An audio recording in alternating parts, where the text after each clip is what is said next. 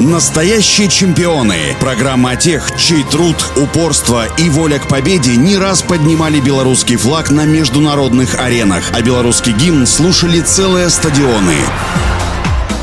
Всем доброго дня, у микрофона Василий Данилов. Олег Караваев родился 20 мая 1936 года в городе Минске. В детстве увлекался разными видами спорта, футболом, хоккеем, боксом, плаванием. Однако главным видом спорта для юноши оказалась борьба. Караваев начал заниматься борьбой довольно поздно, в 16 лет. Впервые в зал Олега привел в Москве его брат Игорь, который на тот момент уже был чемпионом Советского Союза. Однако юноша был на редкость координированным, пластичным, прыгучим, подвижным, сильным и с гибким умом. Грозным оружием белорусского гения борцовского ковра был накат, караваевский накат. Тренер Андрей Челидзе рассмотрел в юноше спортивный потенциал и по возвращении из Москвы в Минск Олег начал искать секции классической борьбы. С юношей начал заниматься Иосиф Иванович Оборский. Уже через три года упорных тренировок в 1955 году Караваев завоевал бронзу на всесоюзных соревнованиях, а уже в следующем сезоне занял первое место, победив в решающей схватке гораздо более опытного олимпийского чемпиона Константина Вырупаева. В 1958 2008 белорусы впервые включили в состав сборной Советского Союза для выступления на международном первенстве. И спортсмен смог не просто оправдать доверие тренеров, а стать чемпионом мира. Впереди был главный старт четырехлетия – 17-е летние Олимпийские игры в Риме в 1960-м. Накануне Олимпиады в 1959 году белорусский атлет выиграл чемпионат СССР, не уступив соперникам ни одного балла. На играх в Риме белорусы по праву считали фаворитом. Выиграв 6 поединков из 6, Олег Караваев стал одним из первых белорусов-чемпионов Олимпийских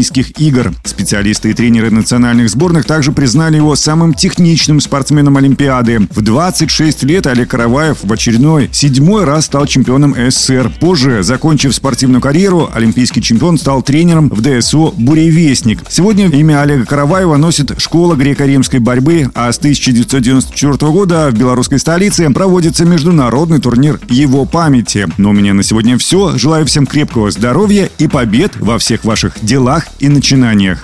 Настоящие чемпионы. Программа о тех, чей труд, упорство и воля к победе не раз поднимали белорусский флаг на международных аренах, а белорусский гимн слушали целые стадионы.